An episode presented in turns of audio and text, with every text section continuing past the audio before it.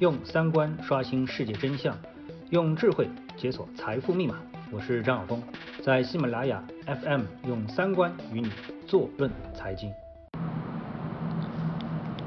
呃，各位听众，大家好啊。那么今天呢，呃，应该聊一聊房地产啊。我看到了一些房地产的消息，我觉得这些消息呢，嗯，对房地产的一个负面的评价非常的严重。呃，第一条消息呢，深圳建行回应暂停年末房贷。对于媒体所报道的暂停年末房贷一事呢，中国建设银行深圳市分行回应表示，该行积极支持深圳市房地产市场平稳健康发展。根据深圳市稳地价、稳房价、稳预期的房地产市场调控目标，合理安排个人住房贷款投放。临近月末，贷款额度紧张属于正常现象。十二月份将持续做好居民合理购房需求的贷款服务啊。那看到这条消息呢，给我的感觉就是，它不是在辟谣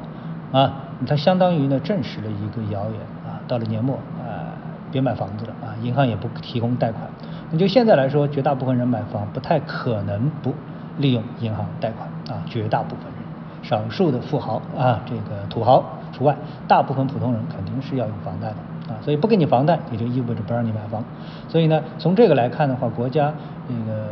抑制。房价的上涨啊，这个态度还是异常的一个坚决，也透露一个信号，炒房实在是没有什么太多的必要啊。而且炒房呢，大家都知道，其实它的成本是非常高的啊，它的流动成本、它的换手成本是非常高的啊，加上这个税啊，加上呃房产中介给你收的中介费，差不多在百分之八到九啊，二手房是非常正常的一个事情啊，所以这个成本是非常高的。我们知道现在像做股票，它的这个呃，券商的佣金都是到了万一、万二、万三、万五的这样一个水平啊，所以相比之下，确实是是不是同一种品种。我们看到呢，在房地产当中，今天总结的还有一条消息呢，是房企年内年内啊发海外债破六百五十亿美元，多家融资利率超过了百分之十。在十一月以来的二十多天的时间当中，已经有二十家国内房企计划或发布美元融资超五十亿美元。二零一九年以来呢，国内房企合计发布海外美元债已经超过了六百五十亿美元，比二零一八年同期增长了近百分之五十。在最近的二十天的几笔融资中，融资的成本已经从百分之五涨到了百分之十二点八不等。啊，其中德信中国、佳兆业、正商实业的几家房企的融资利率均超过百分之十。这消息给你什么感觉？显然，啊，给你的感觉只能是房地产企业非常缺钱。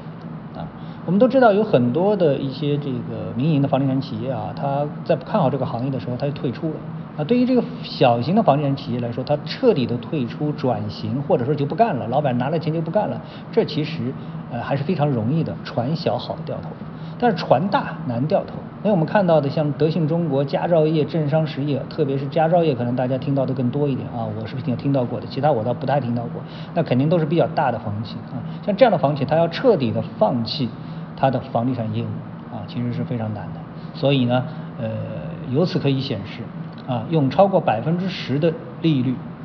呃，去融资，这其实和 P to P 已经没什么太多区别了啊，没什么太多区别。呃，除了这两则消息之外，还有一则消息，就是有四百四十六家房企宣布破产。据人民法院公告网显示，截止至十一月二十日，房地产开发商的破产数量已经达达达到了四百四十六家，平均每天都有一点五家房地产企业倒地破产，创下历史记录。在这个长达三十页的房地产破产名单当中，多数是三四线城市的中小房企，但也不乏一些知名度较高的，甚至跻身百强的知名房企啊。其实这消息和前面对应的第二个消息是差不多的啊，要么你能拿到钱。继续活一段时间，拿不到钱啊，这个资金链断了，那你就直接破产了啊。所以这些消息呢，我觉得对于呃大家整体的理解房地产业的一个现状，应该说还是比较有帮助的啊。呃，我想这个行业确确实实现在是进入到了非常艰难的这么的一个时刻啊。多种情况显示，特别是大家在分析啊，比如说这个香港的一个事件的时候啊，大家就把香港的这样一个事件呢和房价的高企啊，呃，紧密的联合在了一起，所以基于这样的一些原因啊，要大陆这个放松房地产的这个市场，放开房价，我相信呢，已经是不太可能的一件事情了啊，嗯，所以呢，大家对于这个行业应该说保持持续的谨慎的一个态度，应该是一个比较明智的一个举动。